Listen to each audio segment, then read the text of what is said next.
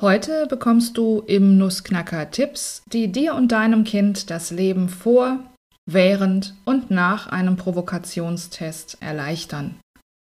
Das heißt, wie ihr gut auf eine orale Provokationstestung vorbereitet seid, wie ihr währenddessen gut versorgt seid und wie ihr anschließend mit den Ergebnissen gut weiterleben könnt. Hier ist der Nussknacker dein Podcast rund um den Alltag mit Nahrungsmittelallergien und Anaphylaxie-Risiko. Von und mit Christina Schmidt. Genau, Christina Schmidt spricht hier und ich bringe mit meiner allergologisch-Anaphylaxie-Beratung mehr Sicherheit und Gelassenheit in den Alltag von Familien, Kitas und Schulen. Herzlich willkommen zu dieser Episode. Zwei Anmerkungen, bevor ich zum eigentlichen Thema der eigentlichen Nuss, die es heute zu knacken gilt, komme. Zum einen ein kleiner Hinweis. Ähm, es gibt ein neues Format, nämlich den Online-Workshop. Nussfrei durch die Weihnachtszeit heißt die erste Ausgabe davon, an der du teilnehmen kannst, zu der ich dich herzlich einlade, am 3.11. von 20 bis 21.30 Uhr. Interaktiv Austausch und Input rund um die Stolperfallen für Nuss- und Erdnussallergiker in der Weihnachtszeit mit anschließender Aufzeichnung und Einkaufsliste mit nussfreien Weihnachtsleckereien. Eine Vorabliste mit 35 Adventskalender-Tipps, ganz aktuell, ist schon an die Teilnehmerfamilien rausgegangen und es gibt noch ein paar einzelne Restplätze. Alle Infos dazu findest du in den Show Notes zu dieser Folge. Und das andere, vielleicht hast du es in meiner Insta-Story mitbekommen. Mein Sohn war, beziehungsweise ist noch in dieser Woche sehr spontan bei einem sechstägigen Lehrgang mit Vollverpflegung und Übernachtung. Und ich hatte genau drei Tage Zeit, das zu organisieren, was mich tatsächlich erstmal sehr, sehr gelähmt hat. Denn ja, bei meinem eigenen Kind bin ich auch erstmal nur Allergie-Mama. Also nur nicht im Sinne von abwertend, sondern es kommen ganz schnell die Emotionen und die Ängste ins Spiel, die alle Allergiemamas kennen. Und dann hat meine liebe Kollegin Daniela Heiser, die Fachfrau für das Thema Hochbegabung bei Kindern, die hat mich auf den Pott gesetzt, wie wir hier in Wuppertal sagen. Sie hat mich nämlich gefragt, was ich denn als Anaphylaxie-Trainerin anderen Eltern in dieser Situation raten würde. Und sie hat mich darauf hingewiesen, dass mein Sohn schon 14 ist und mittlerweile ja vieles schon selbst regeln könnte. Ja, und dann habe ich mich darauf besonnen, dass ich ja nicht nur als Mutter für mein eigenes Kind, sondern auch als Anaphylaxieberatung für meine Klientinnen schon einige Klassenfahrten erfolgreich organisiert habe. Demnach natürlich auch fertige Checklisten und Konzepte in meinem Fundus habe, auf die ich einfach nur zurückzugreifen brauchte. Und dass ich meinem 14-jährigen Sohn wohl tatsächlich mehr zutrauen kann und muss, als mein besorgtes Mamaherz sich zugetraut hätte. Ja, wie wir das gelöst haben und wie er dann mit wenigen Lebensmitteln und ganz viel Mut losgezogen ist, das, Achtung, Cliffhanger, erzähle ich in einer der nächsten Nussknacker-Folgen, denn das würde diese Folge hier sprengen. Also wir machen eine Folge zum Thema Klassenfahrten und es wird auch einen Online-Workshop zum Thema Klassenfahrten geben. Also wenn du im nächsten Jahr eine solche Fahrt für dein Kind vor der Brust hast, kannst du dir das schon mal vormerken im Hinterkopf. Terminen und Einzelheiten erfährst du rechtzeitig. Als allererstes, das so als grundsätzlicher Tipp, alles als allererstes erfährst du immer alles in meinem Newsletter, dem Nussletter. Den Link dazu findest du selbstverständlich auch in den Show Notes. So, jetzt aber zu den Provokationstestungen, also diesen Tests, bei denen man feststellen kann, ob und wie jemand tatsächlich auf den Verzehr eines Allergens reagiert. Ähm, diese Tests finden in der Klinik statt, ähm, unter klinischer Beobachtung, stationärer Aufenthalt. Und ja, die sind natürlich häufig bei Eltern mit vielen Fragezeichen versehen. Ähm, ob ein solcher Test sinnvoll und notwendig ist, das ist eine individuelle Entscheidung nach ärztlicher Empfehlung. Darum kann und soll es hier nicht gehen. Wir persönlich haben in dieser Hinsicht alles durch, also von Nullreaktion bis hin zur wirklich schwersten Anaphylaxie. Und das klingt jetzt vielleicht komisch für dich, vor allem wenn du die Folge über unsere Anaphylaxie-Geschichte gehört hast. Aber ich kann nur sagen, ein Provokationstest ist immer ein Gewinn. Denn du gewinnst immer Erkenntnisse, du gewinnst Klarheit und im Idealfall auch Lebensqualität. Warum? Weil entweder das Allergen komplett vertragen wird und ihr dann von der Allergenvermeidung zur Toleranzerhaltung übergehen könnt, oder weil ihr vielleicht seht, dass euer Kind zwar reagiert, aber vielleicht nur mit milden Symptomen oder auch erst bei der fünften oder sechsten Gabe. Ähm, also weil es eben nicht, wie man ja immer befürchtet, quasi sofort umfällt.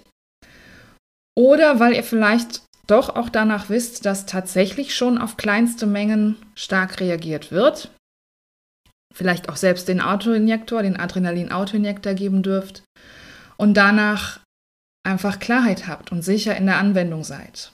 Also wie auch immer, es bringt in jedem Fall Erkenntnisse und Klarheit für euch selbst und dann in der Folge auch in der Außendarstellung für euer Umfeld.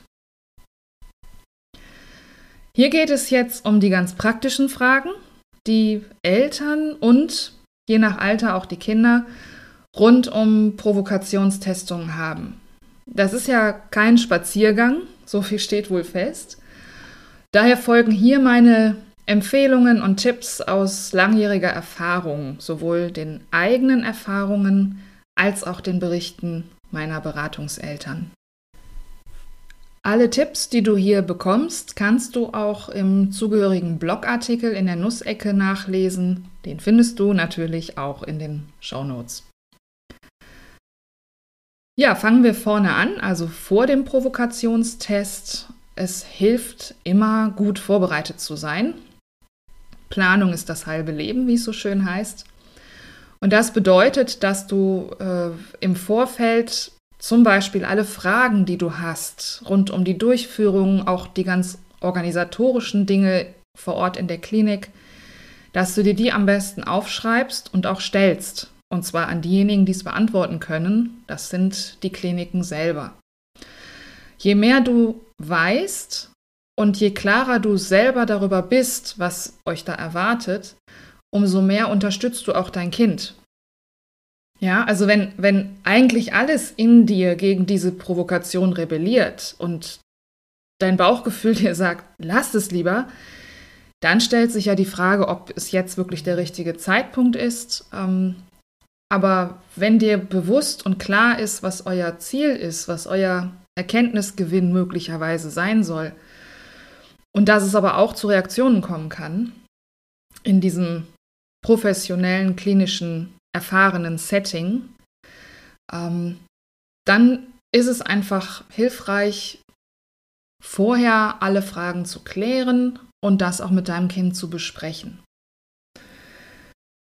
Ähm, zur Vorbereitung für dein Kind hatte ich ja in der Kinderbücherfolge, in der Nussknacker-Folge über Kinderbücher auch schon was gesagt. Ne? Also auch Kinderbücher helfen ganz hervorragend, um die Fragen deines Kindes rund um die Provokation zu klären. Warum macht man das?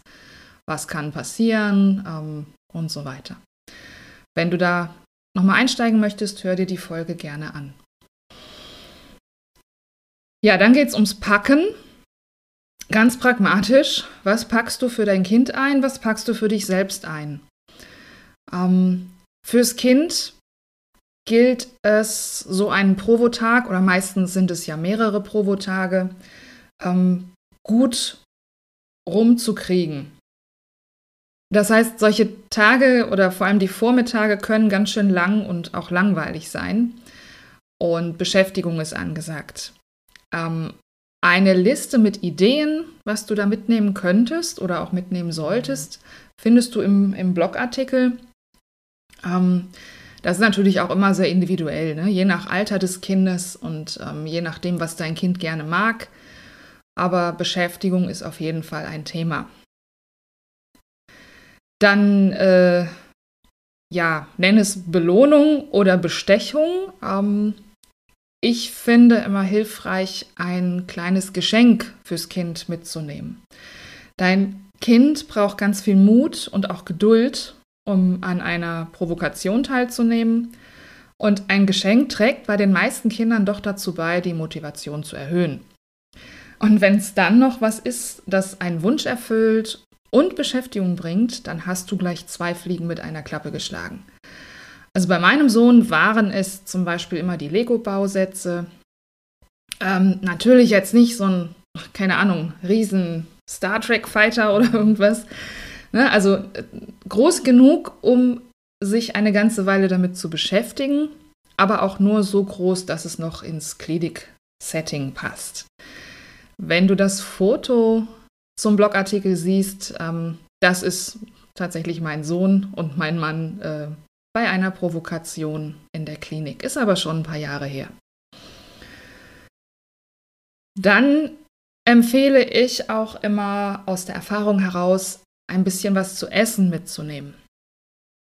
Ähm, das klingt vielleicht komisch, weil man ja in die Klinik geht und natürlich ist man dort voll versorgt.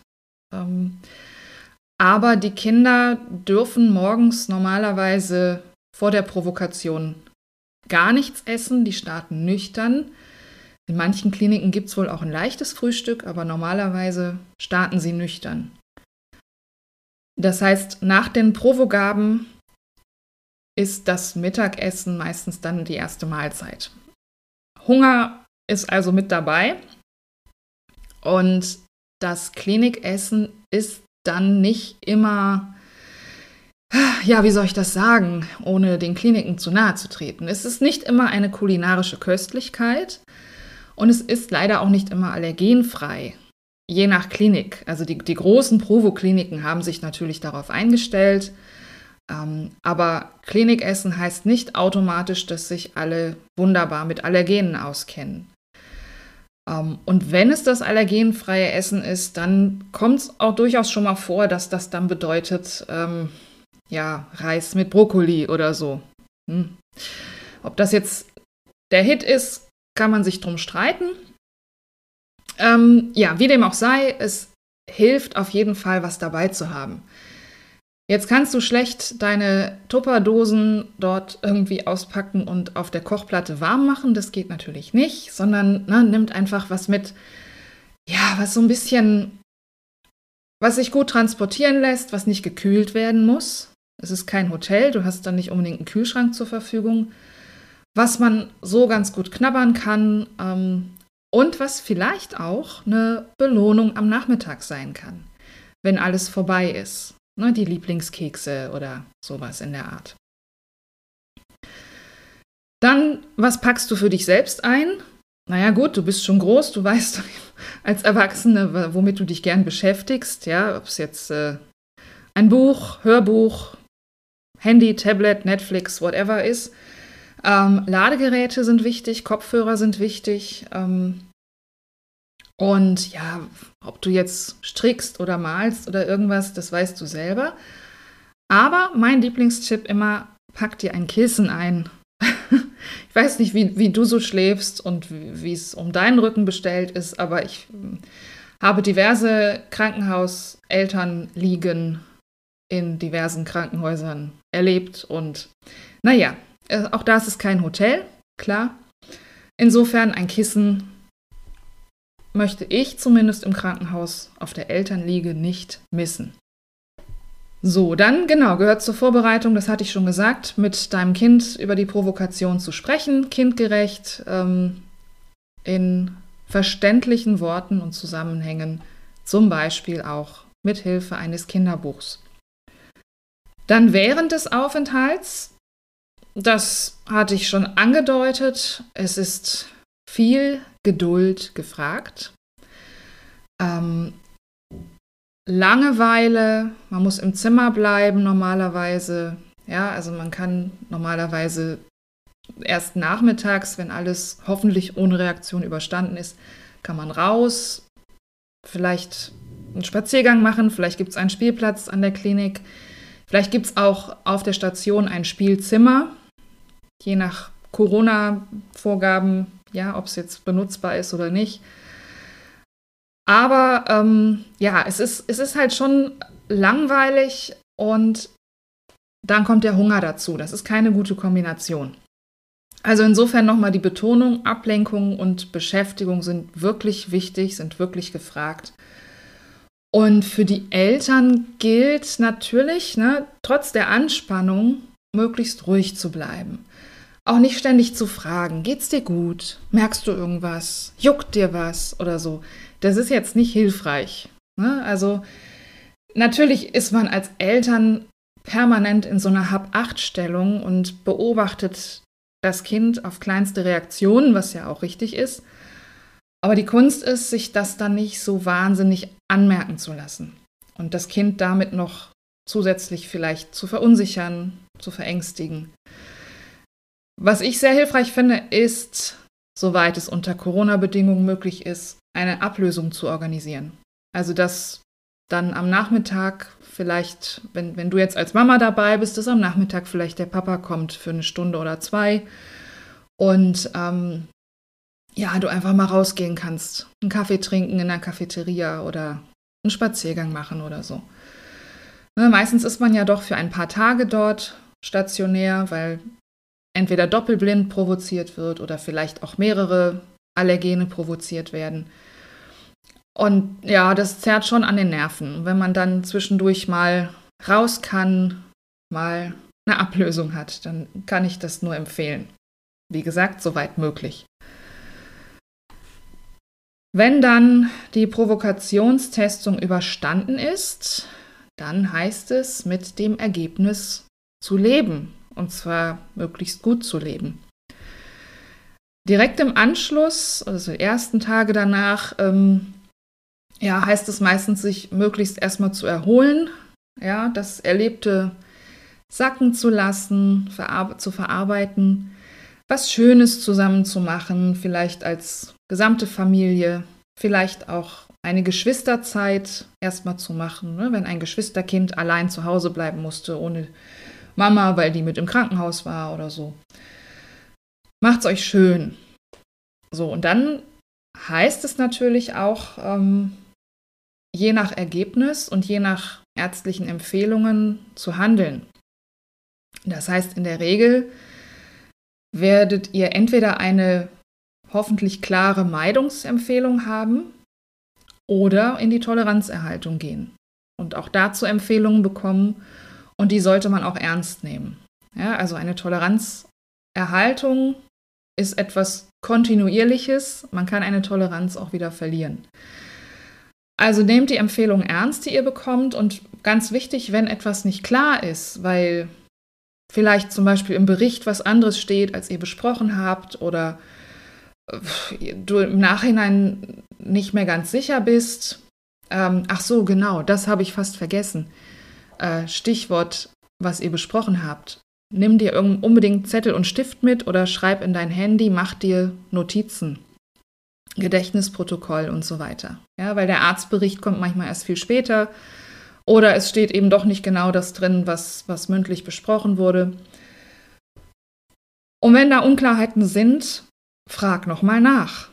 Ja, frag diejenigen, die zuständig sind, die Ärztin, den Arzt, der das Gespräch mit dir geführt hat, der die äh, Abschlussuntersuchung gemacht hat, wer auch immer.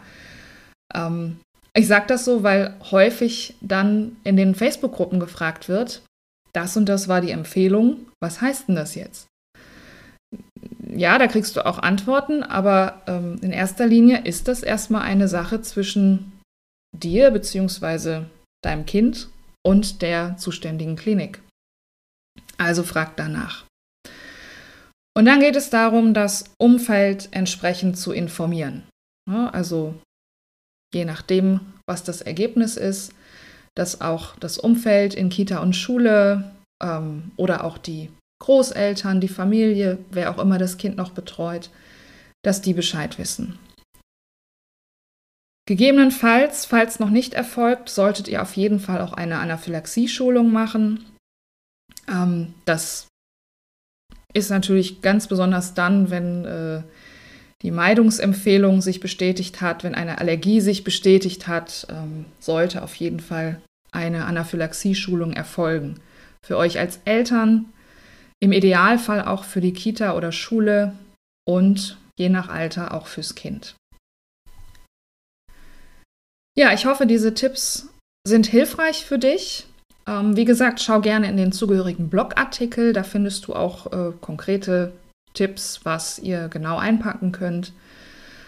Und wann auch immer ihr eine Provokationstestung vor euch habt, ich wünsche euch von Herzen alles Gute dafür und vor allem positive, also negative Ergebnisse. Das war's für diese Woche mit dem Nussknacker. Die nächste Folge kommt schon nächste Woche Freitag. Da geht es um nussfreie Lebkuchen. Die Suche nach nussfreien Lebkuchen habe ich mal in einem älteren Blogartikel verglichen mit der Suche nach dem Heiligen Gral. Also siehst du schon, welchen Stellenwert nussfreie Lebkuchen für Nussallergikerfamilien haben. Genau, dazu in der nächsten Folge mehr. Für heute sage ich Tschüss, vielen Dank fürs Zuhören und wie immer kann Spuren von Wissen enthalten.